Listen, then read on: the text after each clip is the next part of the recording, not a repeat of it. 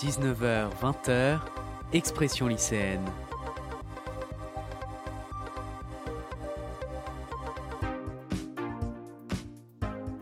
Avec Quentin Brachet sur Webset Radio.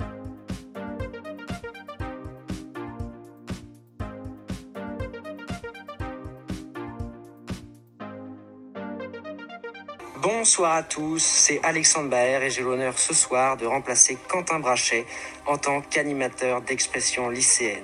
Je remercie tout d'abord Quentin d'avoir préparé cette émission. Je suis très heureux de vous retrouver une nouvelle fois ce soir en compagnie de toute l'équipe d'expression lycéenne. Vous le savez, on se donne rendez-vous tout au long de cette année, chaque premier vendredi du mois, de 19h à 20h, pour aborder des thématiques d'actualité, toujours avec l'objectif de vous proposer des débats de fond et une vision lycéenne de notre société qui évolue sans arrêt. Notre émission continue malgré tout, malgré ce protocole sanitaire très strict. Nous ne sommes pas plus de 5 en studio, nous portons le masque, le studio est aéré régulièrement et également désinfecté. Ce soir, Expression lycéenne se met au vert pour une émission dont la trame de fond sera consacrée au réchauffement climatique. Fait 5 ans quasiment après la signature des accords de Paris, le 22 avril 2016, où en sommes-nous? Arriverons-nous à limiter le réchauffement climatique à 1,5% d'ici 2100 alors que les États-Unis viennent de réentrer dans l'accord, la responsabilisation individuelle est le seul moyen pour commencer à sortir d'une situation plus que préoccupante pour notre génération. C'est bien sûr le sujet de notre grand débat ce soir, mais aussi de votre chronique L'actu vu par les lycéens à 19h33. Nous évoquerons bien sûr aussi l'actualité sanitaire qui reste pesante avec en toile de fond la situation très inquiétante de nombreux étudiants.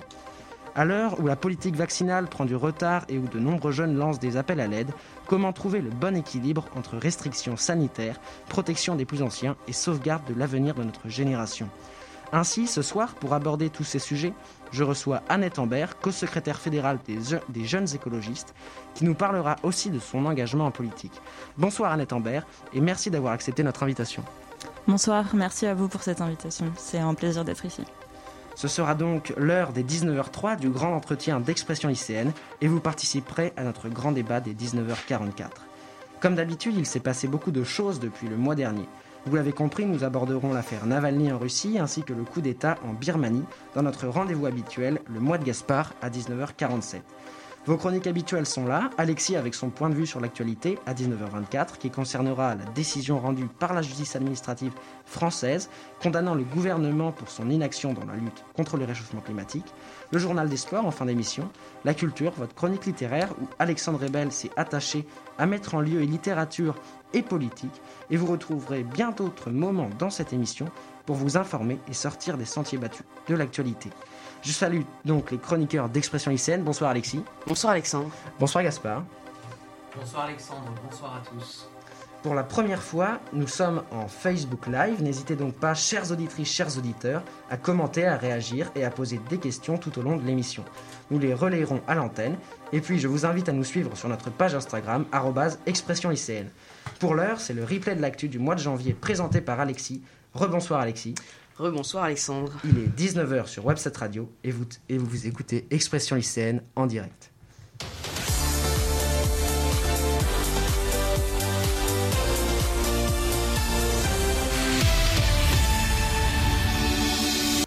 Et on commence ce replay de l'actu avec une situation sanitaire qui privera une nouvelle fois les Français de vacances normales en février, Alexis. Et oui, ces vacances de février arrivent à grands pas. D'ailleurs, nous sommes, nous, euh, déjà en vacances. Donc, on va faire le point sur les restrictions actuelles et les possibles restrictions à venir pour ces vacances. Déjà, vous le savez, ce n'est pas cette année que nous pourrons aller en vacances en ski, puisque les stations restent fermées.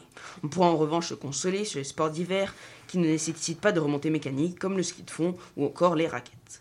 Du côté des voyages à l'étranger, ce n'est pas non plus la fête. Les voyages hors UE sont maintenant interdits. Exit les vacances au soleil ou à profiter des stations de ski suisses qui sont hors de l'UE. Pour les voyages dans l'UE, un, un, test PCR négatif sera demandé au retour en France.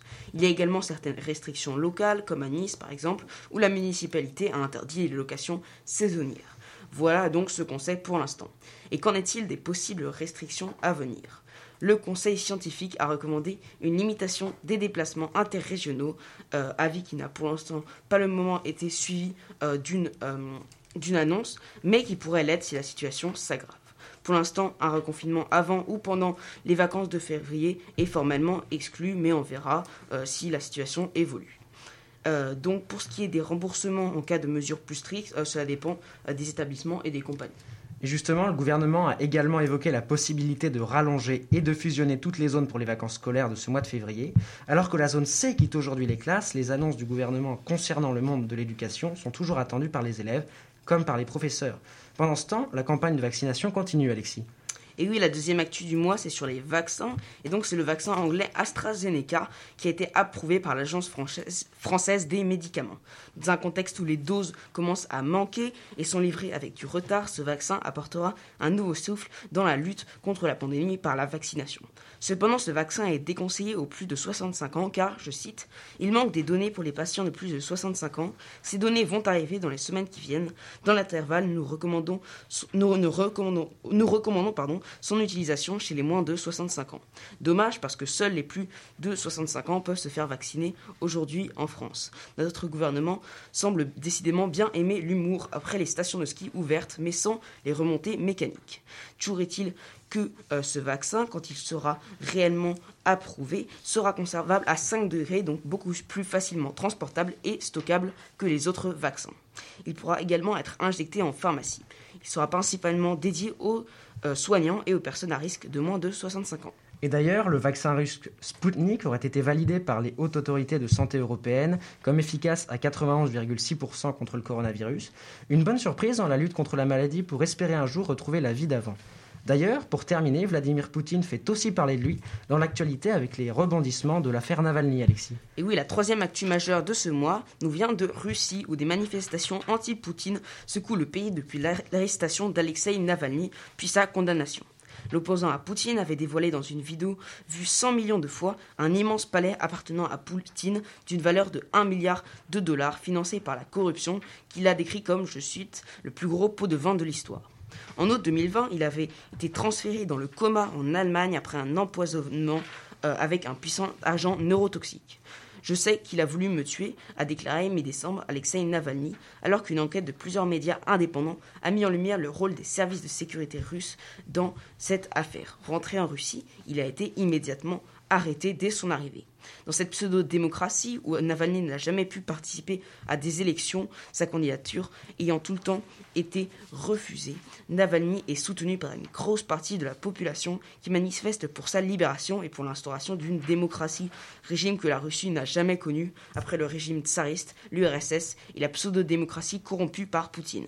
Car c'est bien un des plus grands régimes autoritaires du monde qui se cache en Russie sous une forme, il est vrai, moins forte et plus déguisée qu'ailleurs. On verra l'évolution de la situation pour Navalny et les manifestants, dont beaucoup se font arrêter dans les prochains jours. Merci Alexis pour ce replay de l'actu sanitaire. On te trouve dans ton humeur dès 19h24. Tu nous as proposé un tour complet des nouvelles actualités de la Covid-19. Alexis, et j'insisterai ce soir sur le malaise et le désespoir de nombreux étudiants. Une jeunesse confinée dont les cours sont partiellement maintenus, des élèves qui décrochent, des étudiants qui pensent à en finir. Voilà le portrait des 16-25 ans en 2021. Mais alors, quelle perspective donner pour continuer à espérer? Je reçois donc ce soir Annette Ambert, jeune engagée, co-secrétaire fédérale des jeunes écologistes, qui est avec nous en direct pour aborder également la question du réchauffement climatique et de la responsabilisation de notre génération face à ce nouvel enjeu. N'hésitez pas à poser vos questions en commentaire à notre invité que nous relayerons en direct. Le grand entretien d'expression lycéenne sur Web7 Radio, c'est donc juste après un petit jingle. Le grand entretien avec l'invité d'expression lycéenne.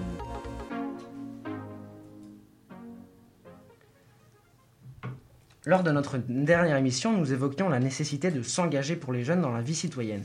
Justement, Annette Ambert, à partir de quand et pourquoi avez-vous voulu vous engager dans la vie politique? Alors, euh, moi, je suis engagée euh, en militante écologiste euh, depuis le lycée à peu près. En fait, j'ai commencé avec plusieurs associations en parallèle de, de mes cours au lycée. Euh, qui étaient présentes euh, dans ma ville et que parfois euh, j'ai contribué à monter également, notamment les colibris ou un Repair Café. Je ne sais pas si vous connaissez ce qu'est le concept d'un Repair Café. En fait, c'est un lieu gratuit de réparation des objets du quotidien pour lutter contre l'obsolescence programmée et qui apporte directement des solutions concrètes pour des gens voilà, au quotidien qui n'auraient pas les moyens de racheter du neuf. Mhm. après ça, je suis arrivée à l'université et à ce moment-là, j'ai contribué à la, création d'un circuit court, cette fois pour les étudiants, euh, un circuit court qui leur permettait de se nourrir avec du bio et du local malgré euh, des petits moyens et euh, directement apporter sur le campus. Donc voilà, je m'engage pour des projets concrets, des choses qui apportent des solutions qui se voient tout de suite, qui se ressentent dans la vie des gens. et en gros, on peut résumer ça par de l'écologie populaire parce que un objectif que je ne quitte jamais, c'est d'avoir aussi la dimension sociale dans ces projets-là. Euh, aujourd'hui, donc, je suis aussi co-secrétaire fédérale des jeunes écologistes. Euh, donc, les jeunes écologistes, pour dire deux mots, c'est une fédération euh, qui fait d'ailleurs partie d'une fédération aussi européenne et, mondiale. Donc, les jeunes écologistes, c'est une fédération de, une association qui est présente en France, qui, accueille des jeunes de 15 à 30 ans et qui fait de l'écologie politique. Donc euh, en fait, notre association a deux jambes. Elle a une jambe associative et une jambe politique. Euh, c'est-à-dire que on fait à la fois nos propres campagnes, mais nous sommes aussi euh, l'organisation de jeunesse d'Europe Écologie Les Verts, le parti de l'écologie politique. Donc pourquoi passer de l'associatif au politique et euh, et pourquoi maintenant? Parce que en fait, j'ai éprouvé un besoin de militer en ayant une pensée en système, c'est-à-dire que euh, les individus peuvent faire tout ce qu'ils peuvent dans leur vie pour euh, améliorer leur empreinte carbone. Ce sera vraiment très, très bien et ce sera euh, absolument essentiel pour euh, contribuer à l'effort de baisse des émissions de gaz à effet de serre. Mais on a aussi besoin de politiques publiques qui permettent de euh, changer le système. Et donc voilà pourquoi passer aux politiques aussi. D'accord, et justement tout à l'heure vous parliez de, un peu de ce côté social de votre engagement. Et selon le groupe Ipsos, 40% des jeunes souffrent de troubles d'anxiété et même 3 jeunes sur 10 déclarent avoir déjà eu des pensées suicidaires. Euh, est-ce qu'on n'est pas en train de condamner le futur d'une génération entière pour sauver la vie des plus anciens? En clair, est-ce que vous partagez la pensée de nombreux jeunes qu'il faudrait, je cite, laisser vivre la jeunesse et confiner les personnes à risque à propos du Covid? Alors la situation des jeunes aujourd'hui, elle est dramatique. Euh, la crise sanitaire, c'est qui devient sociale et économique et qui par ailleurs euh, provient d'un problème lié à la crise climatique qui a perturbé la biodiversité et du coup a fait que le virus euh, est entré en contact avec des êtres humains et a circulé euh, à travers le monde avec euh, nos moyens globalisés. cette crise sanitaire, pardon, elle plonge des milliers de jeunes dans une situation de grande incertitude qui fait qu'il est très dur en ce moment de se projeter dans, dans la vie, de préparer son avenir, de suivre ses cours sereinement. de réaliser des rêves ou de travailler à ça et aussi de voir ses amis comme, euh, comme chercher un travail. Donc en fait, quel que soit euh, euh, notre âge dans la jeunesse et quelle que soit notre activité, c'est en ce moment une situation compliquée à vivre. Et euh, les annonces du gouvernement ne suffisent plus, c'est-à-dire qu'aujourd'hui, euh, les jeunes sont lassés euh, d'entendre des déclarations comme on sait que la période que vous vivez est dure, ou c'est dur d'avoir 20 ans en 2020, ou 21 en 2021. Que vont-ils faire en fait, à part nous dire que ça va être dur en 2022 aussi? Donc les jeunes écologistes sont force de proposition avec plusieurs organisations politiques et syndicales sur ces sujets-là. Euh, notamment, on revendique euh, une embauche massive de psychologues en ce moment. Tu, as parlé euh, de, des pensées suicidaires qu'ont beaucoup de jeunes en ce moment. Bah, C'est une réalité. Aujourd'hui, on manque de psychologues sur les campus accessibles gratuitement pour, pallier en fait, à, tous ces questionnements qui assaillent la jeunesse. Euh, on revendique aussi euh, des choses liées à la précarité, c'est-à-dire qu'il y a beaucoup de, jeunes qui arrivent euh, en fin d'études ou, qui sont pendant leurs études qui ont du mal à joindre les deux bouts. Aujourd'hui, on est dans une époque où, en fait, les jeunes de moins de 25 ans ne sont toujours pas considérés comme des citoyens à part entière puisqu'ils n'ont pas le droit à des de la solidarité nationale qui euh, pourtant est facilement activable comme le revenu euh, de solidarité active, le RSA. voilà, donc par ailleurs, on a réalisé une campagne là-dessus. qui est en cours, qui a abouti à une proposition de loi qui a été retoquée au Sénat, mais, mais on ne va pas s'arrêter là. on revendique beaucoup de choses aussi pour les étudiants, comme l'augmentation des appels, l'augmentation des bourses, et faire monter la pression et porter voilà, des demandes euh, à l'opinion publique et au gouvernement, ça fonctionne parce que on a vu euh, là euh, des moyens se débloquer, notamment l'extension des repas du Crous à 1 euro à, plus de jeunes. bon, c'est toujours des mesures qui quand même comportent quelques limites parce que notamment tous les Crous ne sont pas ouverts, tout le monde ne sait pas qu'on a, que les jeunes ont accès à ça, etc. Donc il y a encore du boulot. D'accord. Et justement, depuis longtemps, la plupart des grandes sociétés euh, se sont toujours préoccupées des anciens en signe de fraternité. Et doit-on aujourd'hui marquer la rupture et accentuer nos efforts sur la réussite de nos jeunes générations? Et justement, s'il y avait un message d'espoir à faire passer aux jeunes qui nous écoutent, quel serait le vôtre? Alors, un message d'espoir à faire passer euh, aux jeunes, c'est que d'abord, on est tous dans le même bateau. Euh, c'est-à-dire que crise sanitaire ou crise climatique, on subit tous c'est tous à des degrés euh, certes différents euh, en France comme à travers le monde. Euh, c'est les conséquences de ces crises, mais nous ne serons pas une génération sacrifiée, nous sommes une génération solidaire et les jeunes prouvent de plus en plus et toujours avec beaucoup de créativité et de pertinence que nous avons des pouvoirs d'agir. Euh, beaucoup en ce moment, par exemple, euh, écrivent des pétitions ou euh, montent des mobilisations, des conférences, vont à la rencontre d'acteurs publics comme privés pour leur dire demain, si je veux travailler, est-ce que mon emploi me garantira de contribuer à cette transformation écologique dont on a besoin pour garantir la pérennité de notre société dans, cette, euh, dans ce contexte climatique.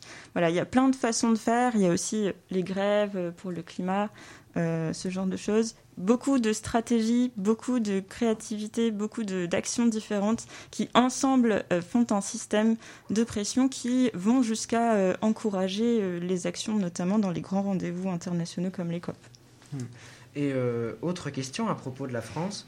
Le groupe britannique The Economist a classé la France comme démocratie défaillante et déclare, je cite, Le classement a sanctionné les pays qui ont retiré leur liberté civile. Annette Ambert, honnêtement, êtes-vous inquiète pour la liberté et la démocratie dans notre pays? Alors oui, je suis inquiète pour euh, la démocratie la liberté dans, notre pays. Euh, il y a des éléments euh, de plus en plus tangibles qui expliquent cela. Euh, intéressant, notamment, c'est euh, la loi sécurité globale qui euh, pose beaucoup de questions sur nos libertés individuelles, les libertés démocratiques, notre capacité à, pouvoir monter des actions sans être inquiété, notamment des manifestations. Hier soir aussi, euh, on a vu, euh, enfin pour celles et ceux qui ont, qui ont regardé, parce qu'il y avait aussi beaucoup euh, justement de contre-émissions pour éviter de regarder ça, face à face entre Marine Le Pen et Gérald Darmanin sur, sur France 2, donc mm. sur une chaîne publique qui est voilà, un choix assez inquiétant quand on sait que d'un côté on avait une personne accusée de viol et de l'autre côté une personne avec des idées qui sont dangereuse pour notre démocratie. Donc euh, oui, aujourd'hui, il y a une inquiétude. Euh, par contre, il ne faut pas euh, laisser les bras parce que ensemble, enfin, agir ensemble, c'est notre force et c'est pour ça que les mouvements sociaux, l'action collective, c'est extrêmement important. Alors maintenant, autre gros morceau de cette émission, à part les jeunes et tout ce qui se passe en ce moment. Nous nous intéressons donc maintenant au réchauffement climatique qui nous préoccupe tout particulièrement dans cette émission. Il est un des grands enjeux des générations actuelles qui sont régulièrement incitées à modifier leurs méthodes de consommation. En préparant cette émission, nous avons ainsi lancé un sondage à nos éditeurs sur notre page Instagram expression lycéenne concernant la question suivante. La responsabilisation individuelle suffira-t-elle pour contrer le réchauffement climatique? 70% des votants ont répondu non, dont vous, Annette Ambert. Pourquoi ce choix et ne croyez-vous pas que la protection de l'environnement passe désormais par une prise de conscience collective et une action locale, voire, individuelle? Alors, bien sûr, euh, la responsabilité individuelle est importante. Et bien sûr que les actions qu'on peut faire en tant que citoyennes et citoyens sont extrêmement importantes. D'ailleurs, elles, elles, permettent de contribuer à, à montrer qu'en fait, oui, nous avons toutes et tous du pouvoir d'agir. par contre, dans les faits, en fait, si tout le monde modifiait euh, son action euh, individuelle et réussissait à réduire euh, son, empreinte carbone, les émissions de gaz à effet de serre émises par, au quotidien par toutes les actions qu'on fait de manière régulière et significative, en fait, ben, ça ne serait pas suffisant parce que nous sommes quand même dans un système socio-économique et politique qui, qui, qui a des limites qui a des limites et euh, notamment parce qu'il est très dépendant aux énergies fossiles. Or, les énergies fossiles, ce sont euh, euh, la première cause du réchauffement climatique. Donc, oui, en fait, la responsabilité individuelle, bien sûr, mais on arriverait à un cinquième, un quart des choses qu'il faudrait faire, alors qu'il resterait encore 75% des émissions dont il faudra s'occuper très rapidement. Et euh, factuellement, les gouvernements sont aujourd'hui trop peu efficaces dans cette lutte, souvent pour des raisons économiques, car de grandes entreprises comme Amazon, par exemple, ne peuvent pas engager des processus de développement durable et sont tellement puissantes surtout que les États ne peuvent pas faire pression sur elles. D'autre part, réduire les émissions de gaz à effet de serre dans les pays en développement coûte très cher. Alors Annette Ambert, L'écologie, l'affaire de tous, certes, mais pour lutter efficacement contre le réchauffement global de la température terrestre, ne faudrait-il pas d'abord s'attacher à réduire les inégalités et à offrir aux États davantage de souveraineté? Alors bien sûr qu'il faudrait euh, réduire les inégalités. Euh, d'ailleurs, euh, ce que proposent les écologistes, ce sont des mesures qui permettent et d'atténuer les émissions de gaz à effet de serre et d'anticiper les conséquences du changement climatique qui est déjà là, tout en proposant des politiques publiques de redistribution qui vont permettre à la société de gagner en pouvoir de vivre. Donc ça, c'est très important, c'est-à-dire que euh, pour avoir des politiques publiques qui fonctionnent et qui seraient euh, acceptées par le plus grand nombre, il faut que ce nombre puisse comprendre les retombées qu'elles auraient pour eux. Euh, sur la souveraineté euh, des États, ben, les États sont, souverains et sont d'ailleurs euh, très sollicités, notamment pendant les, les COP 21, dans le cadre de l'Union européenne. Des choses avancent. La preuve, c'est notamment l'accord de Paris. qui est un succès pour pas mal de raisons, notamment qu'aujourd'hui, on ne peut plus être climato-sceptique sans, sans que ce soit un problème, en fait. Euh, donc il y a une bataille culturelle qui est gagnée. Euh, il ne faut pas lâcher parce que euh, parce que c'est Enfin, voilà, il y a une bataille culturelle qui est gagnée. En même temps, on voit des idées d'extrême droite monter de plus en plus. Donc, il faut rester vigilant. et la souveraineté des États, en quelque sorte, elle est aussi prouvée par une bonne nouvelle qui, qui a paru récemment. Vous avez peut-être parlé après, c'est euh, l'affaire du siècle, euh, qui a un procès euh, engagé par plusieurs plusieurs ONG, Oxfam, la FNH, Greenpeace, Notre Affaire à tous, et surtout aussi 2,3 millions de signataires, c'est-à-dire que c'est une pétition qui a été signée en un temps record pour un nombre record, et voilà, ça en fait vraiment l'affaire du siècle. Donc une mobilisation historique qui a gagné un combat inédit puisque euh, la rapporteure publique a confirmé qu'il y avait une carence fautive de l'État euh, dans, euh, dans son engagement climatique, c'est-à-dire qu'il ne prend pas assez de, mesures et assez vite pour enrayer les émissions de gaz à effet de serre et anticiper les, les, problèmes d'adaptation qui se posent. Donc voilà, ça c'est un signal fort qui montre à la fois que les citoyens attendent des actions très concrètes et à la fois que l'État a une responsabilité et qu'il faut absolument euh, euh, qu'il s'engage. Alors, euh, avant-dernière question. il y a un mois, dans notre studio, Valentin Roufiac, donc, qui fait partie des Jeunes Républicains, déclarait Europe Écologie Les Verts, ce sont les mauvaises réponses aux bonnes questions. Qu'avez-vous à lui répondre et à certains Français qui contestent votre vision jugée dogmatique de l'écologie? Alors, Europe Écologie Les Verts, c'est pas une vision dogmatique de l'écologie. c'est mal connaître ce parti que de dire ça. C'est-à-dire que quand on dit que pour, que pour mettre en place des politiques publiques efficaces, il faut penser euh, l'acceptabilité sociale notamment. En fait, on ne pense pas que ça, on pense aussi euh, l'ancrage euh, territorial, c'est-à-dire comment seront perçues les mesures proposées et mises en place. la philosophie et l'action politique de, ce parti et des écologistes, c'est bien le fait de aussi euh, mettre tout le monde autour de la table, d'engager une réelle démocratie euh, participative et non pas euh, juste de la consultation pour avis mais qu'on lira et qu'en fait on ne prend pas en compte. donc c'est pas un parti dogmatique d'autant plus que nos engagements se basent énormément sur des études et sur la science, notamment sur le GIEC, qui est un acteur extrêmement important pour euh, la définition des problèmes climatiques et des solutions. Euh, voilà. Après, une fois qu'elles sont posées, il faut les mettre au débat. Euh, et ça, c'est le rôle du politique et c'est notamment le rôle que, que prend Europe Écologie Les Verts. C'est-à-dire que, OK, nous sommes devant un problème planétaire qui demande une action locale à toutes les échelles. ça demande des gouvernances qui, qui, se mettent en place et qui, et qui voilà, il y, a des, y a des étapes de conception euh, qui sont importantes à suivre euh, pour que tout le monde y trouve son compte. Et en fait, c'est vraiment ça, Europe Écologie Les Verts, c'est comment faire de l'écologie pour que tout le monde y trouve son compte. Voilà. Eh bien, merci Annette Ambert. Vous restez avec nous pour notre grand débat qui arrive dans 10 minutes et qui prolongera vos réflexions très intéressantes sur le euh, changement climatique. Je me permets, oui. il me semble qu'on a une, une, question. Mhm. Euh, alors, je vais, j'essaie de la voir tout de suite. Une question des auditeurs. Euh, oui, une question des auditeurs. Merci beaucoup à tous de, réagir euh, en direct. Donc, euh, une question de Paul Bonamour que je salue. Euh, une transition énergétique passe-t-elle par une remise en question du modèle capitaliste? Alors, oui, bien sûr.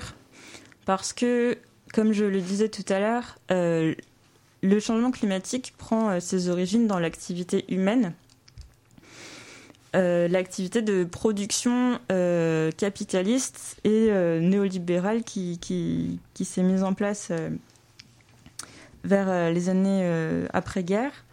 Donc, et, sur un modèle capitaliste. Et au cœur aussi de ce modèle, il y a les énergies fossiles qui sont en grande partie les origines de. Enfin, l'origine de, du changement climatique parce que nous sommes à nous sommes dépendants euh, de, leur, euh, de leur euh, utilisation. C'est ce que d'ailleurs montre Rob Hopkins dans son, livre Le manuel de la transition et des villes en transition. qui d'ailleurs illustre parfaitement cette question du changement de modèle, c'est-à-dire que pour avoir une transition énergétique qui puisse contribuer à l'objectif de 1,5 degré d'ici 2100, euh, en fait, il faudrait atteindre une neutralité carbone en 2050. Euh, Et ça, ça veut dire qu'il faut revoir euh, nos modes de production énergétique, mais aussi nos modes de vie. nos modes de faire, mais ça demande aussi de se demander en fait qu'est-ce qu'on veut garder et qu'est-ce qu'on est, qu'est-ce qu'on peut qu'est-ce qu'on peut conserver? C'est-à-dire qu'il va falloir faire des choix, et parmi ces choix, bien sûr, euh, les énergies euh, sont euh, très très partie prenante. Alors, donc, n'hésitez pas à réagir donc, à notre émission sur notre compte Instagram, expression ou encore en commentaire. donc, justement, ce sont des sujets très importants qui nous intéressent, qui nous interpellent, chers auditeurs. Donc, si vous voulez avoir la réponse à vos questions, eh bien, n'hésitez pas à envoyer sur euh, le, chat du live. Donc il est maintenant 19h30 euh, et euh, c'est l'heure de donner la parole à Alexis pour son point de vue sur l'actualité avec son humeur comme tous les mois. Nous en parlions tout à l'heure, une décision essentielle dans la lutte contre le réchauffement climatique a été rendue par la justice administrative française, Alexis. Et oui, mercredi dernier, une décision a été prise. Vous n'en avez peut-être pas du tout entendu parler. c'est dommage car c'est peut-être grâce à ce type de décision que se jouera l'avenir climatique de ces prochaines décennies. Mercredi dernier, le tribunal administratif de Paris a rendu justice à quatre ONG contre l'État et l'a forcé à verser un euro symbolique à ces associations pour, je cite, le préjudice moral résultant de ces carences fautives dans le respect de ses engagements en matière de lutte contre le réchauffement climatique. Un euro, cela peut paraître ridicule, mais pour ces associations, c'est une victoire historique pour le climat. Ces associations avaient déposé en mars 2019 une plainte contre l'État dans sa gestion du réchauffement climatique. En effet, la France, comme tous les pays ayant signé les accords de Paris sans exception, n'a pas respecté ses engagements. Elle s'était engagée à diminuer ses émissions de 40% d'ici à 2030 par rapport au niveau de 1990 et à atteindre la neutralité carbone à l'horizon 2050. Ce recours avait été signé, soutenu par une pétition signée par 2,3 millions de Français. L'affaire du siècle, comme certains l'appellent, est le premier grand procès climatique en France, Alexis. Et oui, et c'est une voie à suivre pour les prochains procès qui devront maintenant forcer la France et tous les pays du monde, car la France n'est pas du, tout euh, le moins bon élève et se casse même parmi les meilleurs à respecter leurs accords. Car aujourd'hui, tout le monde est partant pour prononcer de grands discours, assister à des conférences et signer des accords, mais sans obligation de résultat et sans sanction, ce qui est pour moi une aberration. Une alliance commerciale entre l'Europe et les États-Unis n'a-t-elle pas le pouvoir de forcer tous les pays du monde de respecter leurs accords? Est-ce que les pays développés ont aujourd'hui le pouvoir d'infléchir les décisions du monde entier? C'est une vraie question mais encore faut-il qu'ils soient exemplaires sur la question. Et ces procès pourraient donc être bénéfiques s'ils ont de réels effets aux pays développés, mais aussi aux autres pays qui n'ont pas de système de justice équitable, ou pas de moyens d'action, ou simplement pas envie de stopper leur développement au profit de l'écologie. Est-ce que l'avenir de la planète se jouera sur les bancs d'un tribunal? Telle est la question. Merci Alexis pour cette nouvelle humeur. On te retrouve dans un instant dans notre grand débat Expression lycéenne qui abordera la question suivante avec Annette Ambert, co-secrétaire fédérale des jeunes écologistes, je le rappelle, comment lutter de façon viable et efficace contre le réchauffement climatique? N'hésitez pas à réagir et à commenter l'émission sur le live Facebook et à nous suivre sur notre compte Instagram expression lycéenne. D'ailleurs, Annette Ambert, pensez-vous que la justice puisse être une réelle arme de lutte contre le réchauffement climatique? Est-elle vraiment une arme efficace pour faire plier les gouvernements? Alors oui, je pense euh, j'en suis même euh, convaincue parce que, en fait, quand euh, les règles et les normes ne suffisent plus, eh ben, il faut les changer. et ça, ça passe notamment par des procès, des, démarches devant les tribunaux qui permettent de faire jurisprudence et donc de faire avancer le droit en faveur des défis que, qui nous font face. Donc oui. Mm, mm. Donc c'est vraiment important euh, cette affaire du siècle. Et alors justement, il est 19h34 et il est l'heure de marquer notre première pause musicale avec Immortel d'Alabachung. On se retrouve juste après dans Expression lycéenne avec l'actu vue par les lycéens de moi-même. 9h, 20h, Expression lycéenne. Avec Quentin Brachet sur Webset Radio.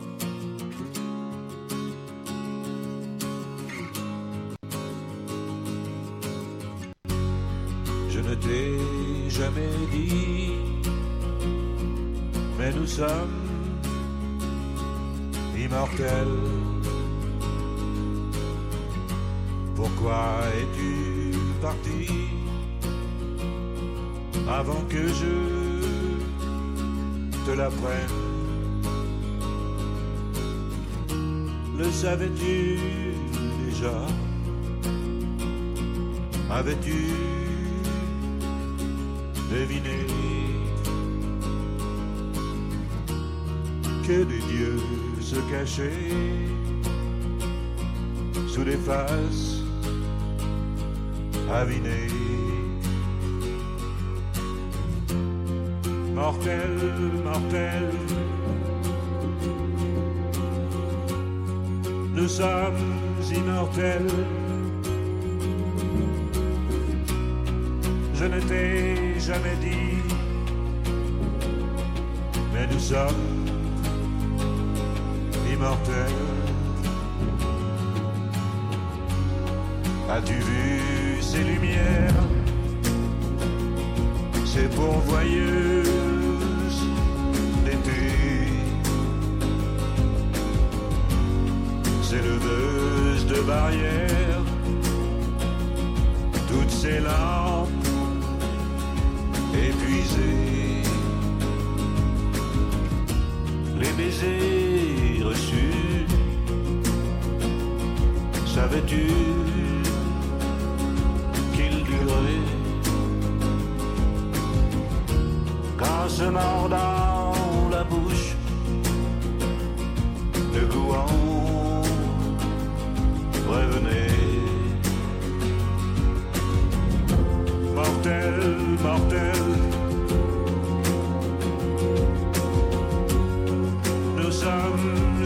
Immortels.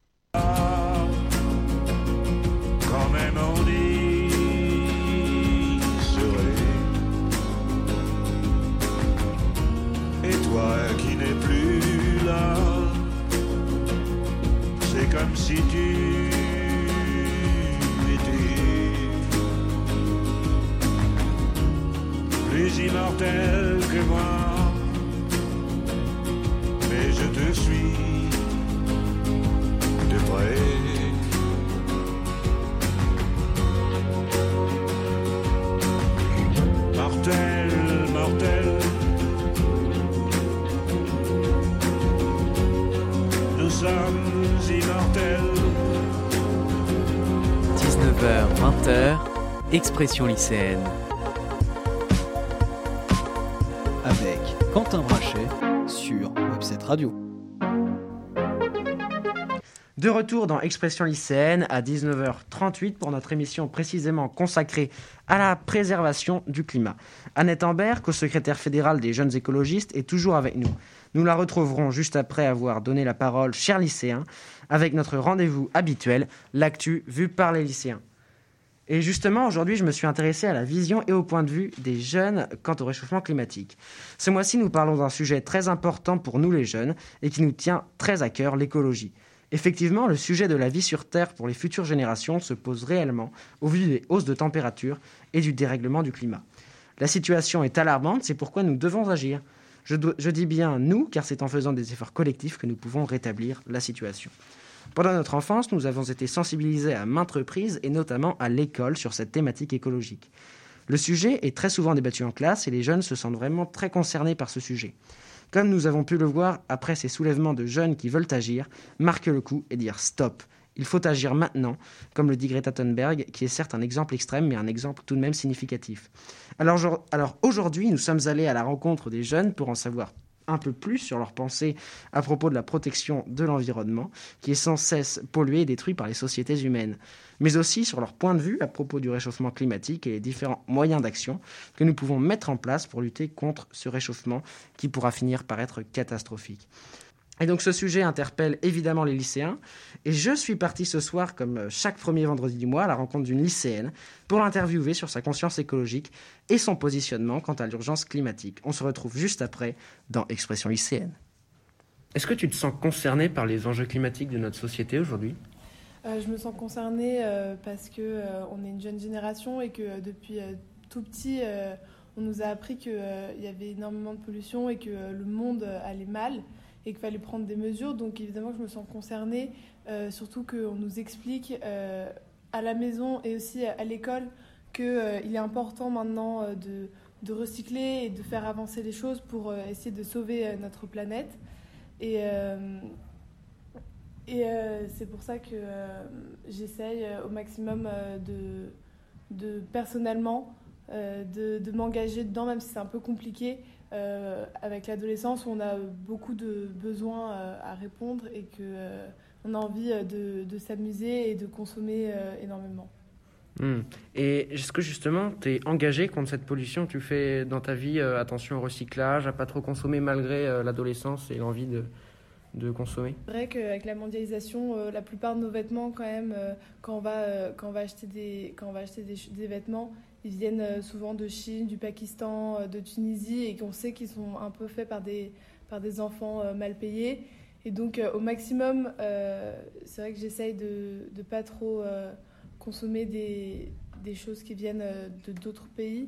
Est-ce que tu penses justement qu'aujourd'hui la situation est alarmante au niveau climatique? Surtout, pourquoi tu le penses? Alors euh, oui, je pense qu'elle est très alarmante parce que euh, parce qu'on nous, on nous l'a beaucoup expliqué, donc euh, c'est pour ça qu'on a ce point de vue-là. Mais elle est alarmante parce qu'on voit très clairement que il y a une hausse de la température, que il y a énormément de, catastrophes qui font qui est énormément de pollution, il y a énormément de consommation et avec la nouvelle technologie. les, tous les mails qu'on envoie sont très polluants, tout ce que tout ce qu'on invente et qu'on crée euh, pollue encore plus la planète. Donc c'est très alarmant et euh, il faut faire quelque chose. Et euh, est-ce que tu t'inquiètes pour ta descendance par rapport au réchauffement climatique, aux émissions de gaz à effet de serre qui ne font sans cesse augmenter et la situation environnementale qui ne fait que se dégrader? Est-ce que tu t'inquiètes pour tes petits-enfants, tes arrière-petits-enfants? Je m'inquiète un peu parce que déjà que je vois que nous, on grandit dans un, dans un monde où il y a déjà beaucoup de pollution, où il y a déjà des restrictions. Et je me dis, et de ce qu'on a étudié, de ce que j'ai pu apprendre, euh, on remarque que toutes les mesures prises, elles ne sont, pas, elles sont pas forcément optimales et qu'elles ne fonctionnent pas toujours bien. Donc euh, c'est vrai que euh, on, pour l'instant, on n'est pas du tout en train de, réparer les dégâts qu'on a causés, mais on est un peu en train de, les faire augmenter. Et du coup, c'est un peu inquiétant parce qu'on n'a pas envie que toute notre descendance vive dans un monde pire que le nôtre. Alors, euh, nous avons, euh, avec ce super témoignage, euh, une question d'une auditrice que je salue. donc, Marie-Hélène Carbonel nous demande à vous, Annette Ambert, à vous les chroniqueurs aussi, mais y a-t-il un autre moyen de vivre dans l'immédiat sans l'énergie dite, sans les, énergies dites et comment? Il y a écrit, voilà, susdites, voilà, voilà, les énergies susdites et comment? Annette Ambert. Oui, euh, alors euh, il y a plein de moyens euh, en fait de planifier déjà le fait de s'en de s'en séparer progressivement. autant tout à l'heure je citais les villes en transition. En fait, leur première action, les villes en transition, c'était de faire un plan de descente énergétique. ça veut dire se dire ok, en fait, il faut qu'on s'en passe le plus vite possible. Donc, euh, qu'est-ce qu'on modifie euh, dans notre vie? Et ça, ça passe par euh, une action collective qui permet de, voilà, de construire des choses ensemble et donc également de rester optimiste et dans une atmosphère propice à l'engagement, la créativité et au bien-être social. Donc, euh, la vie euh, sans énergie fossile n'est pas une vie euh, sans amusement. Et il est possible de créer des, des, manières de faire. en ce moment, il y a aussi beaucoup de politiques territoriales qui se mettent en place pour progressivement atténuer les émissions de gaz à effet de serre. Donc, avec différents euh, postes. Comme je disais au début, en fait, l'action, elle doit être systémique. Ça veut dire qu'elle ne doit pas être seulement individuelle. Donc, en fait, tout ne repose pas sur les épaules des individus.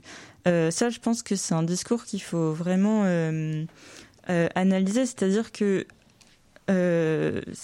il faut bien comprendre que les, individus n'ont pas le poids enfin chacun euh, le poids de la planète sur leurs épaules et en, particulier les jeunes. Euh, tout à l'heure, il y avait une question sur euh, est-ce que tu t'inquiètes pour ta descendance? Bon, bah, Aujourd'hui, c'est des questions qui sont aussi légitimes, notamment pour, les jeunes qui arrivent et qui, qui, vivent sur une planète où on leur dit bah, en fait, ça, ça va être compliqué de le faire, ça. voilà, parce que euh, pour plein de raisons. En fait, le réchauffement climatique, c'est aussi euh, un facteur d'augmentation de, certaines tensions, notamment des, tensions euh, liées aux inégalités. tensions familiales aussi. Des tensions familiales, oui, peut-être. C'est vrai que quand on en parle, on sent qu'il y a des générations qui n'ont pas vécu la même chose. Mmh. il y a besoin de, pédagogie, de, de, sources mises en commun pour, pour s'entendre, pour, pour avancer ensemble. Euh, des tensions aussi euh, liées aux inégalités.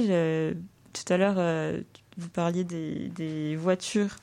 Euh, bon, bah, on a vu que les gilets jaunes, euh, c'est un phénomène euh, euh, social qui, qui, qui est apparu en réaction à une taxe carbone qui était euh, une politique publique intéressante, mais euh, pas assez euh, travaillée dans l'aspect redistribution pour réduire les inégalités. Donc euh, vraiment, ça, c'est une clé en fait pour accepter de de ensemble. Enfin voilà, c'est une aventure collective en fait à l'échelle de plusieurs sociétés, d'une société tout entière. Pour la France, voilà, de faire une transition. Donc il faut des redistributions euh, pour que les choses qui doivent changer soient changées de manière équitable en fait. Alors justement, euh, voilà qui nous introduit donc très bien au grand débat d'expression lycéenne avec les chroniqueurs d'expression lycéenne, Alexis, Gaspard et vous, Annette Amberg, au secrétaire fédéral des jeunes écologistes.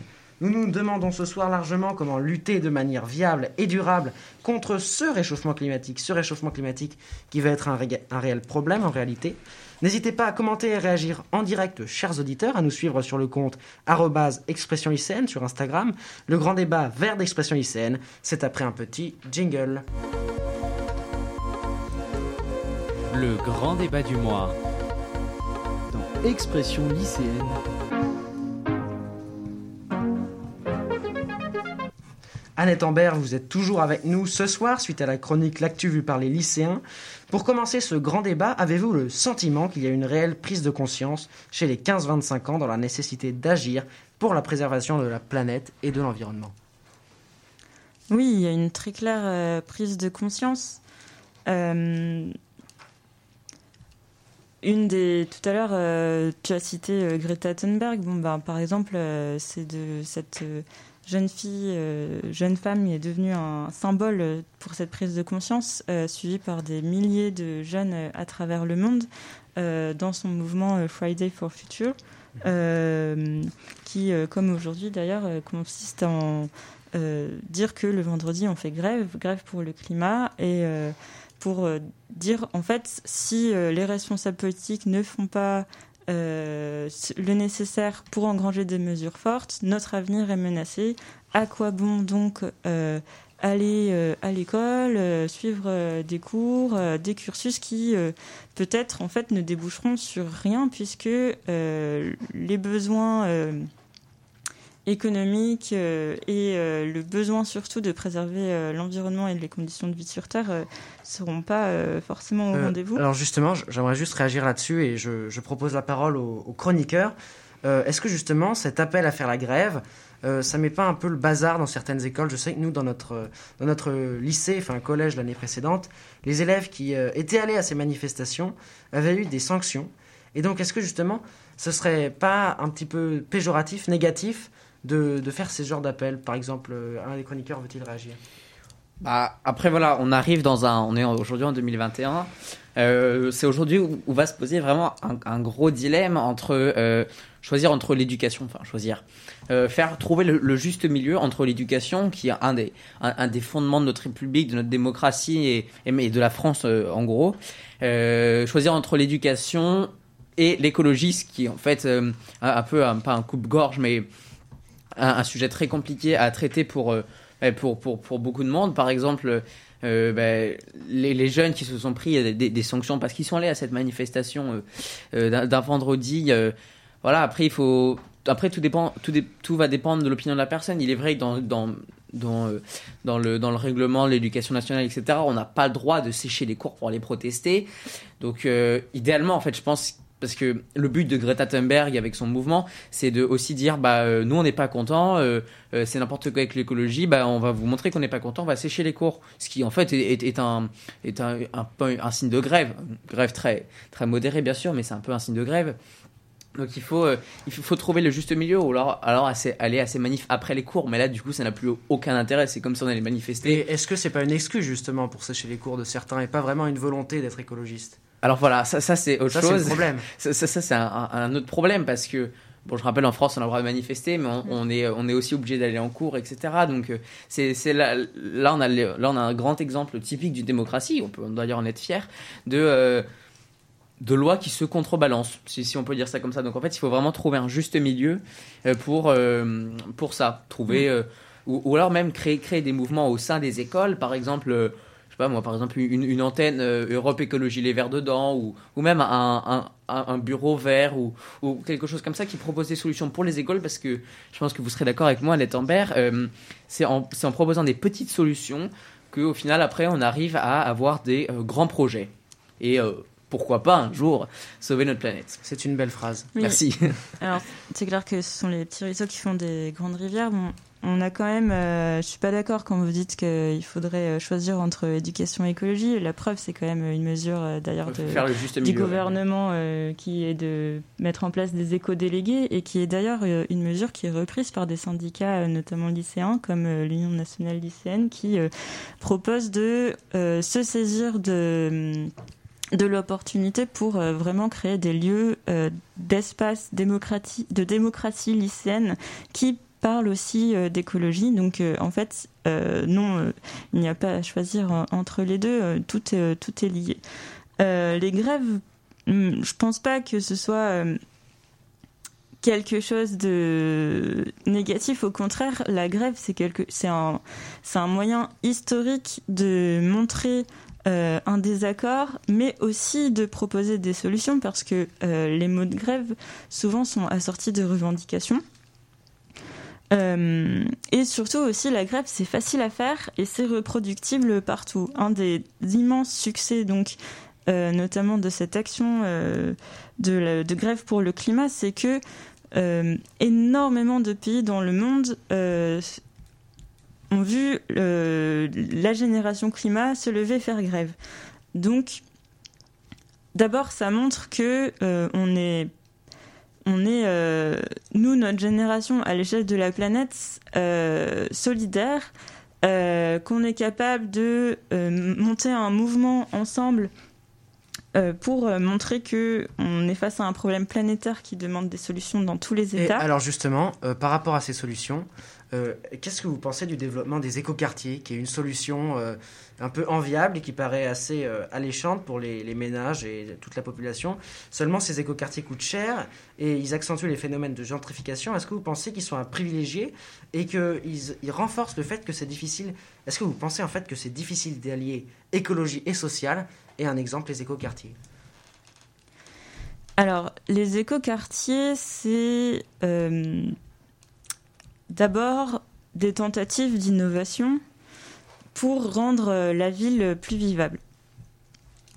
Euh, Aujourd'hui, on ne peut pas dire écoquartier euh, de manière générique. En fait, il existe plein de modèles d'écoquartiers différents suivant les contextes territoriaux, suivant euh, les acteurs euh, qui les ont mis en place, c'est-à-dire euh, la commande des collectivités publiques, les urbanistes, les thématiques sociales et parfois aussi, pourquoi pas éducatives, ancrées dans le local, qui sont des points de départ d'écoquartiers. Et l'écoquartier, certes, il y a des endroits où ils font l'objet de, de greenwashing et parfois de, de phénomènes de gentrification. Euh, c'est pas une fatalité en fait. Ces écoquartiers, ça permet aussi d'avoir euh, des des, euh, des proof of concept, enfin des, des, des preuves que euh, il est possible de changer de mode d'habiter euh, les villes euh, et euh, les campagnes, hein, parce qu'il n'y a pas que des écoquartiers euh, dans oui, les mais villes. aujourd'hui, euh, l'écologie, ça coûte cher. C'est un petit peu un luxe euh, de privilégier. Par exemple, euh, je sais pas, le bio, euh, les écoquartiers, justement, euh, des modes de transport moins polluants. Euh, c'est, enfin, c'est pas vraiment en accord avec euh, un domaine social parce qu'aujourd'hui, il y a, enfin, on le voit même dans le monde, il y a que les pays développés qui peuvent entre guillemets se payer l'écologie. Euh, et donc, et donc, ils devraient aider les autres justement à pouvoir. euh, L'écologie coûte Mm. cher. Voilà, en fait. l'écologie coûte cher. Bah, alors, euh, en fait, ça dépend de quel point de vue on se place et qui la met en œuvre. C'est toujours pareil. Si l'écologie, euh, en gros, c'est une grande marque qui colle une étiquette bio et qui la vend plus cher, c'est de l'arnaque, en fait. C'est du greenwashing. Donc, Mm. la, C'est du marketing. c'est du marketing. Et c'est pas ce qu'on veut, en fait. Le marketing, c'est euh, avancer à reculons, ça sert à rien. Enfin, le greenwashing, je veux dire. Donc, euh, l'écologie coûte cher Non, par exemple, si on passait massivement au bio, on aurait moins de problèmes de pollution des terres et donc à la fin, on aurait Ça moins de problèmes euh, de dépollution des eaux euh, notamment dans les dépollutions des eaux pour la rendre potable, etc. Donc Oui, il y a des pour, systèmes. des gens, pour des gens défavorisés euh, qui n'ont pas vraiment les moyens, qui ont des re- avec des minima sociaux, peuvent pas se payer du bio. Ils Bah, vont dans des, grandes, justement, dans des euh, grandes enseignes, ils vont acheter un truc qui est produit en Chine parce que c'est moins cher. Ou euh, Leader manger. Price ou Top Leader. Qui Voilà. moins cher. Bah, en Ils fait, seront pas on, re- pas ces marques. on retrouve, on retrouve euh, le débat que vous posiez tout à l'heure entre responsabilité euh, individuelle et euh, en fait responsabilité politique. Il est là le, le sujet, c'est-à-dire que pour que le bio coûte moins cher, il faut euh, le démocratiser et pour ça, ça veut dire qu'il faut installer de plus en plus d'agriculteurs, accompagner les reconversions. euh, et euh, accompagner les conversions en bio également et permettre de euh, mailler le territoire pour avoir euh, des productions bio proches des gens qui permettent de limiter les coûts euh, de transport et également en limitant les coûts d'emballage, donc en passant au zéro déchet ou ce genre de choses, on permet de diminuer les prix. Donc en fait, sinon, l'écologie ne coûte pas cher. C'est ça. Alors moi là, je, je réfléchissais, pas non, pas vite fait, mais je réfléchissais. alors est-ce est-ce que par exemple on pourrait, bon c'est pas, est-ce que par exemple on pourrait augmenter le, pouvoir d'achat des Français? Bon là je vous parle d'une solution à plusieurs milliards, hein. mais euh, on pourrait euh, augmenter euh, le pouvoir d'achat des Français. En Suisse on met une, taxe assez imposante sur les produits dits non bio et on fixe un plafond sur les produits bio comme ça les les, les, les gens qui ont pas qui aujourd'hui en 2021 n'ont pas les moyens de se payer du bio vont un peu être obligés d'aller acheter du, du bio étant donné que leur pouvoir leur pouvoir d'achat est augmenté Euh, moi, enfin, bon, ça me paraît une bonne solution. Je, vous, vous, vous, me direz que je rêve un peu. C'est une solution qui coûte des milliards, mais en soi, ça pourrait être une, hypothèse avançable. Bon, bien sûr, on n'est pas encore à cette étape-là. Et alors justement, dernier morceau de ce grand débat qui, a été très intéressant. Quelle serait, selon vous, cher chroniqueur, Annette Ambert, notre invité, la solution miracle, l'idée révolutionnaire qui permettrait de contrer et de rétablir la situation face au réchauffement climatique Je crois qu'Alexis, tu as une idée. Alors pour moi, il n'y a pas du tout de solution miracle. Alors Mais- tu es pessimiste, mais- Alexis. Non, non, mais il y a- il y, a des pistes. Euh, je pense d'abord euh, vraiment euh, une, une union commerciale en fait avec des sanctions euh, pour les pays qui respectent pas leurs leurs accords et aussi des aides pour justement les aider à respecter parce que parfois ils n'ont pas l'argent. Euh, justement, l'écologie coûte cher, c'est pas uni- uniquement au niveau euh, euh, des personnes. Par exemple, en France, on peut se faire aider justement pour avoir, être plus écologique. Mais par exemple, dans les pays non développés, bon, l'écologie, c'est un petit peu le cadet de leurs soucis. D'abord, ils pensent à manger, ils pensent à se développer pour être moins pauvres, et après, ils pensent à l'écologie encore en dernier lieu. Donc, je pense, enfin, oui, il faudrait un petit peu faire un, et aussi avec, enfin, aussi faire euh, des taxes euh, ou des encouragements euh, pour euh, vraiment aider euh, l'économie à passer euh, vraiment. sur- Donc la solution miracle serait en fait euh, des- les, les- les décisions des États, aider les pays développés, de la sensibilisation euh, et euh, surtout... en fait, c'est tout à la fois. C'est Bah, un peu tout à la en fois. fait, euh,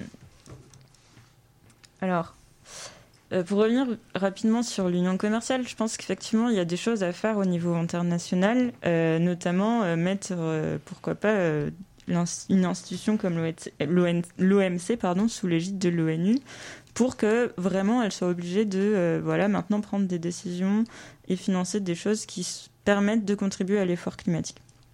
Ensuite, il n'y a pas solution miracle parce que comme on est euh, effectivement dans, un système à changer, il y a plein de côtés et de secteurs à, investir euh, pour, euh, pour voilà, engranger ce changement.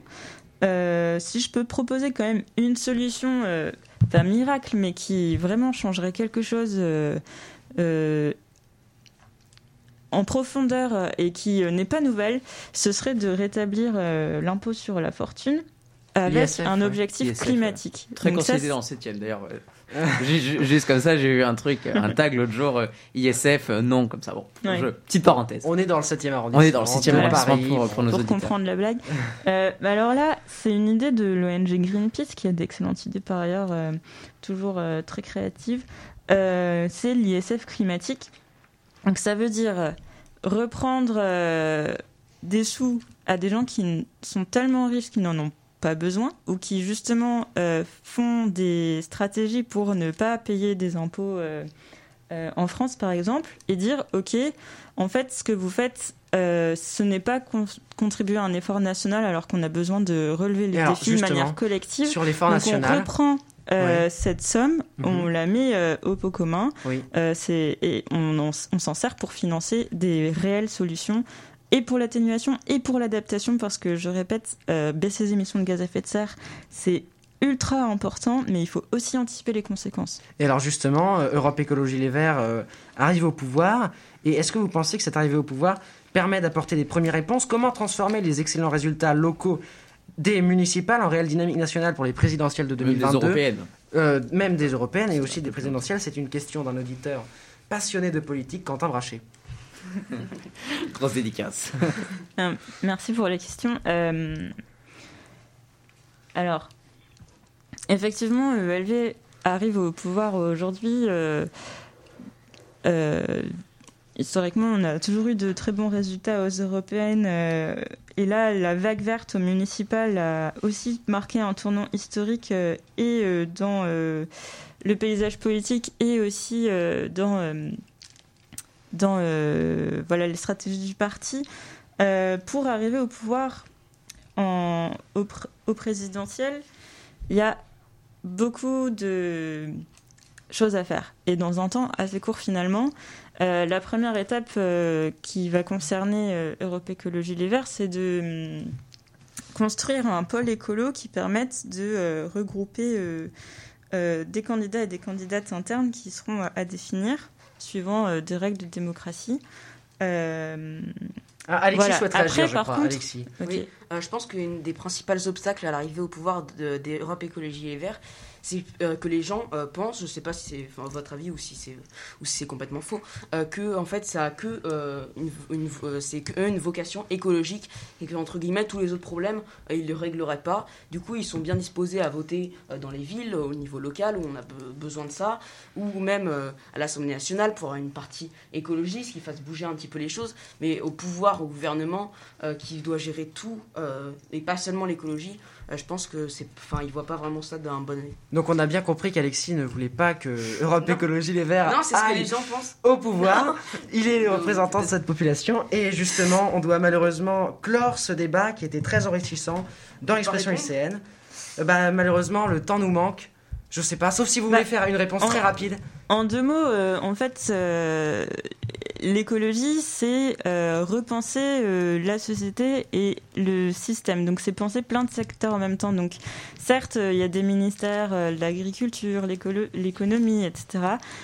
En fait, il faudra mettre de l'écologie partout. Et pour ça, il faut non seulement un ou une présidente écologiste, euh, pas forcément Europe Écologie Les Verts, hein, mais quelqu'un qui arrive là-bas avec un projet concret qui est extrêmement clair et qui a des retombées sociales positives pour, euh, pour les gens. Et ça, euh, c'est un objectif de la gauche en général. Et non seulement il faudra un ou une présidente, mais il faudra aussi des ministres et des députés, parce que le président ne, ou la présidente ne gère pas tout seul le pays. Voilà, il est, euh, accompagné, il y a des débats démocratiques, euh, des, campagnes, des choses euh, qui font tout un, environnement politique qui, qui est à investir de plein de manières. Très bien, alors c'est une très belle fin pour ce débat dans l'expression lycéenne. Donc c'est aussi ça l'objectif de notre émission, c'est faire réagir et proposer des débats de fond et d'opinion. Merci Annette Ambert d'avoir été avec nous. On a bien compris votre message ce soir. Merci de votre participation dans l'expression lycéenne. N'hésitez pas à vous abonner à notre compte Instagram expression lycéenne et à réagir en commentaire sur ce direct. Tout de suite, avant, avant d'aborder notre dernière partie d'émission consacrée à la culture et au sport, je vous propose de retrouver Gaspard pour son mois politique consacré à la situation géopolitique mondiale. Il complète notre tour de l'actualité ce soir en s'attardant tout d'abord sur la situation politique en Birmanie inquiétante et préoccupante. Exactement, euh, Alexandre. Là, je vais vous demander à tous de participer en un mot très rapide. Quand je vous dis Birmanie, qu'est-ce que vous, vous, vous pensez actuellement tous, s'il vous plaît? Un mot. Un mot? Un. Euh, Moi, je pense à coup d'État, ouais, pauvreté, un peu précarité. Annette, non Euh, très belle culture. Très belle culture. Bah, c'est exactement, euh, exactement, euh, ex- exactement ce que j'attendais. Bon, euh, Alexandre et Alexis ont un peu spoilé mon sujet, mais c'est pas très grave. Donc, euh, c'est certes un pays très très beau, mais c'est aussi un pays très faible. Donc récemment, l'ancienne dictature, donc là je vais vous retracer l'histoire du pays, et je vais vous expliquer ce qui s'est passé. Récemment, l'ancienne dictature a connu L'ancienne dictature a connu un coup d'État lundi, lundi dernier, dans la journée, de la part des militaires birmans. La Birmanie a été pendant très longtemps gouvernée par une série de dictatures militaires, notamment de 1988 à 2011. C'est une ancienne colonie britannique qui obtient son indépendance le 4 janvier 1948. Après cette décolonisation, il y a une période pseudo-démocratique jusqu'en 88 où un coup d'État militaire éclate, laissant place à une dictature ferme et militaire. Enfin, en 2011, le pouvoir civil est accepté avec évidemment une forte autorité militaire omniprésente qui garde 25% des sièges au Parlement birman. En 2015, Itin Kiwo est élu président de la République avec Aung San Suu Kyi comme l'équivalent de la première ministre. Cette femme est le symbole de l'opposition non violente face à la dictature militaire, mais c'est aussi un personnage extrêmement controversé car elle ferme les yeux sur les mauvais traitements que, certaines communautés musulmanes birmanes reçoivent. Le 1er février 2021, l'AFP nous apprend que cette femme, justement, a été arrêtée par les militaires. Le coup d'État est en marche. Min Aung Aung Hlaing, le général de l'armée birmane, l'a remplacé, ou plutôt l'a viré de son siège de dirigeant du pays. Rapidement, l'armée a envahi les rues et on, trouve encore des images saisissantes de camions militaires bloquant les routes, alors que ce pays n'est pas du tout en guerre. Justement, cette femme, Aung San Suu Kyi, a été euh, depuis assignée à résidence. Suite à ça, à Rangoon, la capitale du pays, euh, cette ville a connu des grandes manifestations contre son nouveau régime, bien sûr réprimé. Biden, quant à lui, a immédiatement réagi en exigeant que le pouvoir soit rendu.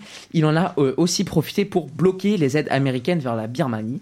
L'ONU, l'Organisation des Nations Unies, a elle aussi réagi en convoquant son Conseil de sécurité dans la foulée.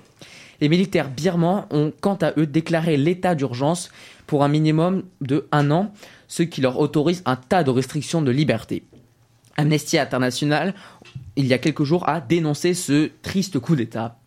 Pour finir pour l'instant sur ce sujet, en ce moment même, un tournant politique se joue en Birmanie, un pays qui avait progressé avec une femme première ministre, mais qui a tout perdu en faisant un triste coup d'État. Et justement, dans le monde, euh, c'est aussi la situation est également extrêmement tendue en Russie en ce moment. Alors voilà, donc euh, euh, Alexis en a déjà parlé. Moi, je voulais rentrer dans les détails bien po- politiques comme j'aime. Donc euh, bon, je vous retrace vite fait, mais j'en avais déjà parlé dans- sur le mode Gaspard il y a quelques quelques semaines. Le leader de l'opposition anti-Poutine avait été empoisonné en vol lors du drame. Il atterrit en urgence en Allemagne où il est soigné. Récemment, il a atterri en Russie où euh, il, devait, il devait atterrir dans un aéroport, sauf que son avion a été détourné au dernier moment euh, à son avantage. Les policiers étaient bien sûr au rendez-vous. On a pu voir ces images extrêmement saisissantes de policiers euh, en bracard avec un bouclier, l'attendant avec des dizaines de manifestants euh, derrière lui qui le soutenaient. Donc Alex Nava- Alexei Navalny a été arrêté, non pas puisqu'il est opposant politique, non, non, ce serait, ce serait trop facile.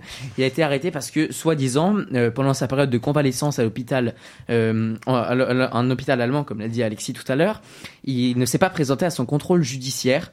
Il devait euh, assister à un contrôle judiciaire euh, tous les mois. Euh, parce qu'il avait eu bien sûr des, des- autres condamnations euh, juste euh, juste avant. Il devait se présenter à un contrôle judiciaire, bien sûr dans sa période de convalescence, bah il n'est pas allé.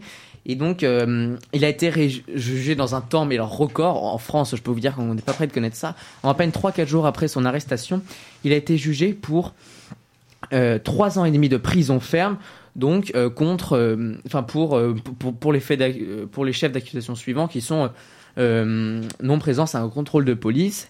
Donc en fait, c'est- cette, arrestation est, une véritable entrave à la, démocratie de la part de Poutine.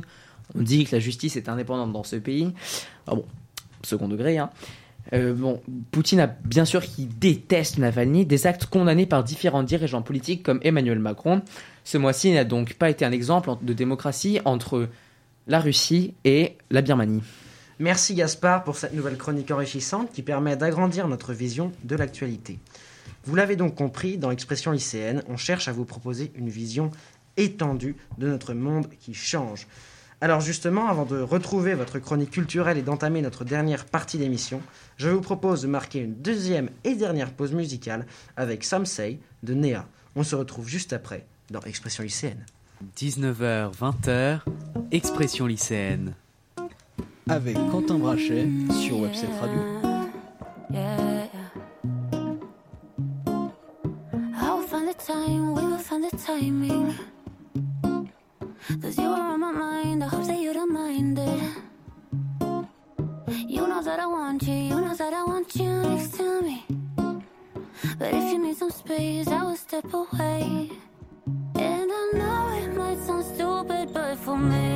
Yeah. I just gotta keep believing, and I've heard some say you will love me one day, and I will wait, I will wait to get your love in one day. Just say you will love me one day, and I will wait, I will wait to get your love in one day. I promise that I tried, I will try to meet someone. And there's so many guys who told me I deserve someone. I wanna call you up, but maybe it will only make it worse. I guess that I just don't know what to do with myself. Cause I know it might sound stupid, but for me, yeah. I just gotta keep believing, and I've heard some say you will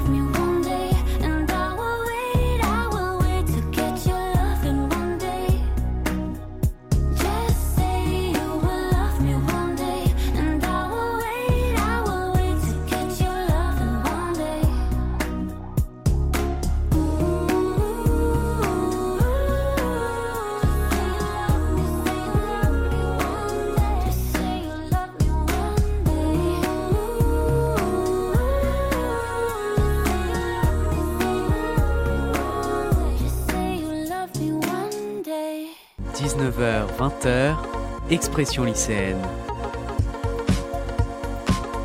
Avec Quentin Brachet sur Webset Radio.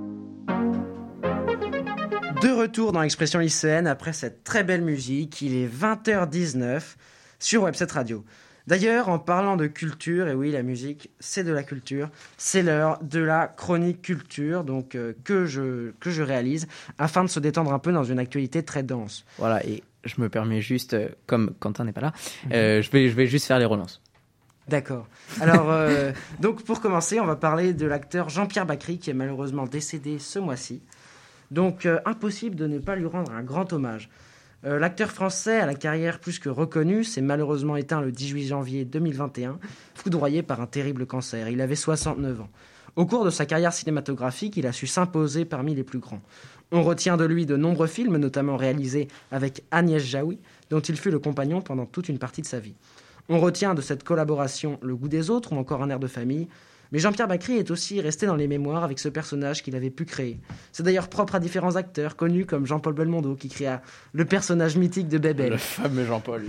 Jean-Pierre Bacry, lui, était le doux râleur, ce personnage comique à la mine bougonne.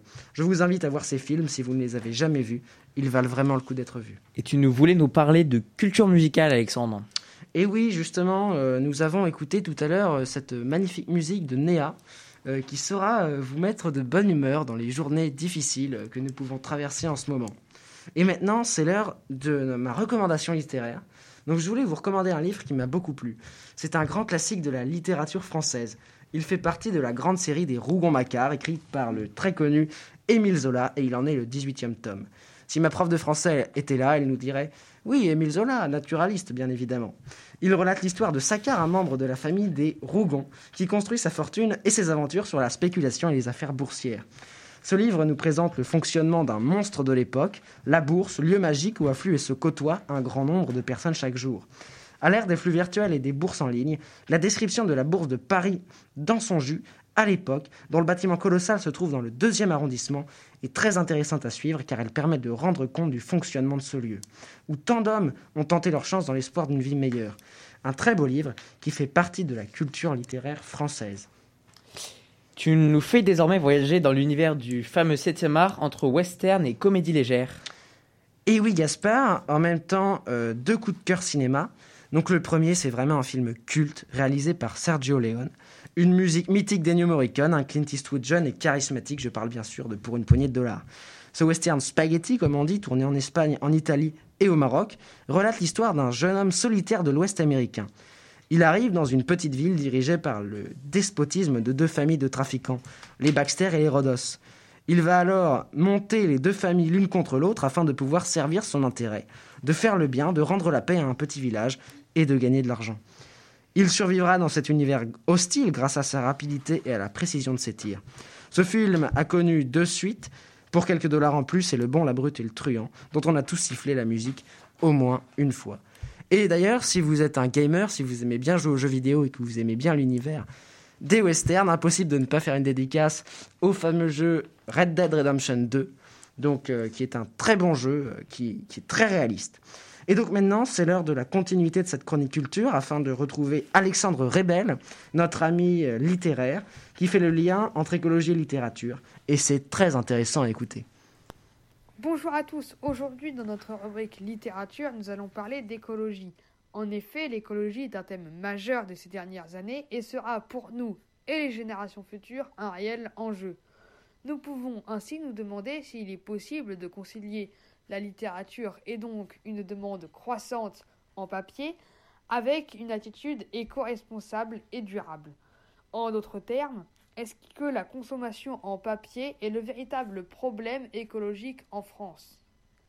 Contrairement à ce que l'on pourrait penser, non, la consommation en papier n'est pas le véritable problème écologique en France. En effet, il existe une forte politique de recyclage en France et de plus, 70% du papier qui nous environne vient de coupes d'éclaircies étant donc nécessaire à l'entretien des forêts ainsi qu'à leur bon fonctionnement. Les 30% restantes venant euh, de chutes d'usines étant euh, de manière ainsi recyclée. De plus, il existe une, forte envie de transparence vis-à-vis des consommateurs de la part des entreprises. C'est pourquoi nous pouvons retrouver à la fin des livres un logo indiquant la provenance du papier, son recyclage et euh, la date d'impression. Ainsi, nous pouvons dire que le livre n'est pas le véritable problème pour l'écologie en France et n'est pas une véritable menace pour l'Amazonie ou pour les autres forêts primaires dans le monde. Mais ce débat cache une véritable question qui nous, pose, qui nous est posée. Qui sont les véritables coupables de la fragilité des écosystèmes forestiers dans le monde. Si ce n'est pas notre consommation en papier, qui est-ce donc? Et si c'était notre, manière de consommer dans l'excès? Et si nous devions réellement changer notre vision du monde et changer notre manière de consommer? Merci de votre écoute et je vous souhaite de bonnes lectures. Alors, euh, merci aux deux Alexandres, donc Alexandre Rebel et Alexandre moi-même, pour cette touche culturelle qui fait du bien. D'ailleurs, dès le vendredi 19 mars, la nouvelle formule culturelle d'expression lycéenne, le MAG, arrive, elle est encore à l'étude, donc on ne sait pas vraiment quand est-ce qu'elle arrivera.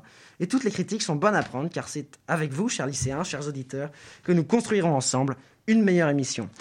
Donc il est 20h25, on va maintenant parler de sport et c'est avec Alexis, Alexis très grand sportif. On commence par parler d'économie du sport et la crise des droits TV qui tracasse le foot français. Cependant, la Ligue et Canal+ ont signé un accord jeudi dernier.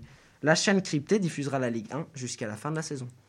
Et oui, effectivement, le football français n'est pas encore sorti de cette crise. On récapitule, donc en 2018, l'appel d'offres de la Ligue 1 avait vu s'imposer Mediapro, une société d'achat et de revente des droits télé.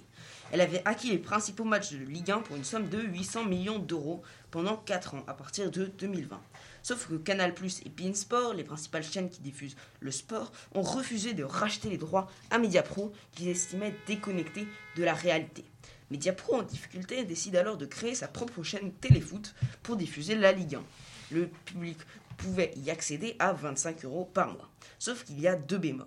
Le prix de la chaîne est trop élevé et les amateurs de football en ont marre de s'abonner à beaucoup de chaînes pour suivre le foot. Canal+, Beansport, RMC Sport et maintenant Téléfoot. De plus, la crise du Covid a rebattu les cartes.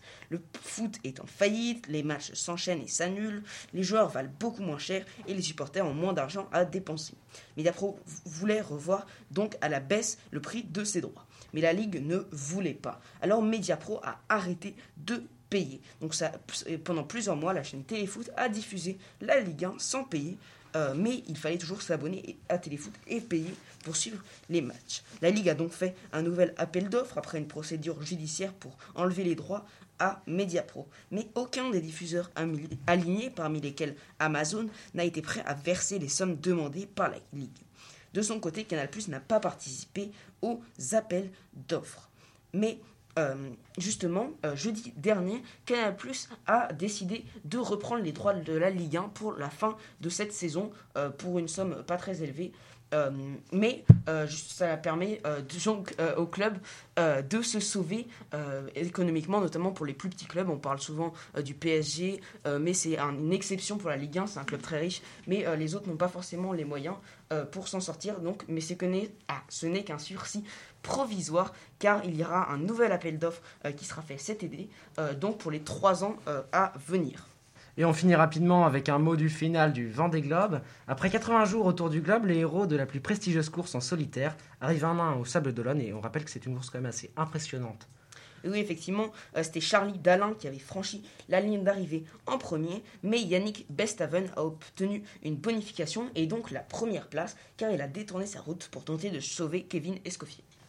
Et alors merci Alexis pour cette nouvelle chronique sportive. On arrive à la fin de cette émission et c'est maintenant l'heure du rendez-vous habituel d'expression lycéenne en toute fin d'émission, les tops et les flops et on commence par le flop de Gaspard. Alors moi mon flop euh, il est euh, assez, tourné vers les étudiants, enfin vers, les gens de notre âge. Euh, on en a parlé tout pendant durant tout le long de cette émission, c'est cette détresse étudiante qui n'arrête pas de grandir.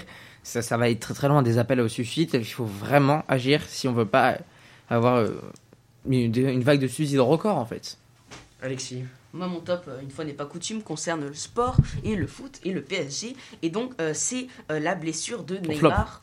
Euh, donc à quelques jours euh, du match euh, contre Barcelone. Neymar qui s'est blessé donc pour une durée de 4 semaines et qui ne pourront donc pas participer à cette rencontre en Ligue des Champions. Une fois n'est pas coutume, comme chaque année, hein, j'ai envie de dire, il se blesse au même moment. donc la faute sûrement à peut-être un blocage psychologique, sûrement à une mauvaise hygiène de vie et une mauvaise gestion de la star par le club à l'approche des gros matchs. Comble du désespoir, le joueur devait être remplacé quelques minutes avant euh, après pardon, sa blessure. Donc c'était ce week-end contre le SM Caen en Coupe de France. Ah, c'est vraiment pas de chance pour Neymar. Hein. Et alors vous, Annette Ambert, avez-vous un flop? Alors oui, j'ai un flop. Euh, moi, mon flop, c'est euh, la non-reprise en fait des 149 mesures de la Convention citoyenne sur le climat dans le projet de loi climat résilience, ou une reprise extrêmement légère, très anecdotique, qui fait que ces mesures pourtant structurantes et qui offraient euh, la possibilité de engranger un changement de modèle, en fait, ont été euh, complètement laminées. Alors euh, moi aussi, j'ai un flop ce soir. C'est tout particulièrement pour les stations de ski. qui vont connaître probablement une période assez difficile pendant ces vacances. une zone est déjà en vacances depuis une semaine. Nous, zone C, parisiens, sommes en vacances ce soir. Et les stations de ski vont peiner, je pense, à faire du profit. Beaucoup vont devoir fermer ça va être vraiment très compliqué pour eux. Donc, euh, il faut vraiment les soutenir. Et, dommage de ne pas faire de ski alpin. Bon, après, il reste toujours le, ski de randonnée et le ski de fond. Alors maintenant, nous allons passer au top de ce mois parce que ce mois a quand même eu un côté positif en commençant par Alexis. Ah oui, mon top du mois, euh, c'est une lueur d'espoir euh, pour ce qui est euh, des tests. Donc, c'est le test salivaire qui a été développé par plusieurs instituts français. Donc, pour l'instant, c'est encore en phase de recherche. Mais il se fait en fait avec un dispositif qui est branché au smartphone. Et donc, il suffit de recueillir la salive. L'analyse, ça prend 10 minutes. C'est rapide, c'est surtout indolore par rapport au test PCR. et donc, ça évite une sensation désagréable et ça permet de tester beaucoup plus vite et avec un coût bien moindre. Gaspard Alors moi, mon top en tant que passionné de démocratie américaine, c'est ce procès de destitution qui peut enfin être mis en place contre... Enfin, ce procès de destitution, non du coup, mais ce, ce, ce procès contre Donald Trump qui peut en fait enfin être mis en place puisqu'il n'est plus protégé par euh, la protection présidentielle qu'il avait durant ces quatre années. Et vous, Annette Ambert Et moi, mon top, c'est euh, la formidable libération de la parole des victimes euh, de violences sexistes et sexuelles ces derniers temps. On a vu euh, euh, une ampleur euh, phénoménale de MeToo, MeToo inceste et MeToo gay. Euh, voilà, je voudrais dire bravo et, pour, et merci à toutes, toutes ces personnes qui ont la force aujourd'hui de parler de, de ce qui leur est arrivé. Euh, on vous croit, vous n'y êtes pour rien et vous êtes courageuses et courageux et merci encore.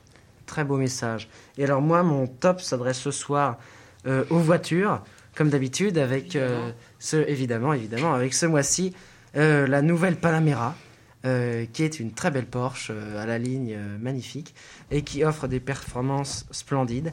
Euh, L'intérieur est vraiment euh, génial, donc vraiment c'est un, très beau modèle de voiture, très bonne qualité. Et en plus, euh, pour, pour pallier et, et contrer le malus écologique, elle offre des motorisations hybrides, donc notamment la Panamera 4S hybride et la Panamera Turbo S hybride qui permettent de, de faire quelques durées en 100% électrique. Donc c'est assez bien parce que ça permet d'éviter le malus et de payer moins cher pour profiter de ces modèles. Donc voilà, merci à tous, nous arrivons à la fin de cette très belle émission. Comme chaque premier vendredi du mois, je remercie vivement Arthur Boulot, responsable technique de Webset Radio, Guillaume Baron-Tissot, président de Webset Radio, et bien sûr les chroniqueurs d'expression lycéenne, Alexandre Baer, Gaspard Fraboulet, Alexis Lafay, Alexandre Rebel et Quentin Brachet, qui est habituellement le présentateur et qui est absent ce soir. Je le remercie également pour avoir préparé cette émission, ça lui a demandé énormément de travail. Donc, toutes ces personnes le suivent dans cette très belle aventure. J'adresse aussi une dédicace toute particulière à Annette Ambert, qui était avec nous durant toute l'émission et qui est venue exprès de Lille pour nous voir, et ainsi qu'aux jeunes écologistes. Je remercie également Samuel Vinogradov pour l'aide apportée au jingle et des conseils précieux donnés. Une mention également au lycée Albert Demain avec son directeur M. Auchard, Mme Saez et Mme Verdenay, Mme Ruel, sans qui l'émission n'aurait pas pu voir le jour.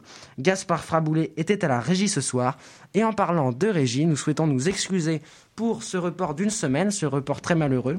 Euh, euh, Albert Demain a été victime d'un piratage informatique euh, la semaine dernière et le système informatique, tout le système informatique du lycée était complètement hors service. Donc euh, vous le devinez bien, pas d'ordinateur, pas d'émission, pas d'enregistrement, égale report de l'émission. Donc voilà, expression lycéenne, hashtag 5, c'est fini. J'étais très heureux de pouvoir réaliser cette émission malgré des contraintes sanitaires qui s'appliquent à nous en studio. Et puis, continuez à éveiller votre esprit critique et défendons notre liberté de s'informer plus que jamais. Un mot pour vous, si vous avez entre 15 ans et 25 ans, les temps sont difficiles, nous le savons, mais accrochez-vous à l'espoir d'une sortie de crise qui arrivera, on vous le promet. Ne vous coupez pas de tout lien social ou de l'éducation, c'est votre bouée de secours pour passer cette crise tant bien que mal. Je m'associe aux chroniqueurs d'expression lycéenne et à Webset Radio pour vous dire qu'on vous soutient, qu'on comprend votre détresse et que nous vous donnerons bientôt la parole, c'est promis. Chers auditeurs, ah, chers auditeurs, n'hésitez pas à nous suivre sur Instagram avec le compte expression lycéenne. Dites-nous aussi ce que vous avez pensé de cette cinquième émission. On se retrouve vendredi 5 mars pour la sixième émission. Même horaire, même jour, avec de nouveaux invités et de nouvelles découvertes, tout en ayant l'esprit de vous informer. D'ici là, restez prudents et portez-vous bien. Bonne soirée à tous. Salut. C'était Alexandre Baer dans Expression lycéenne sur Webset Radio. Chers auditeurs, chers autrices, chers chroniqueurs, je vous propose de terminer sur une petite note de musique, comme habituellement. I Will Survive, un message assez significatif euh, à tous les étudiants qui nous écoutent. Bonne soirée. 19h, 20h, Expression lycéenne. Avec Quentin Brachet sur Webset Radio.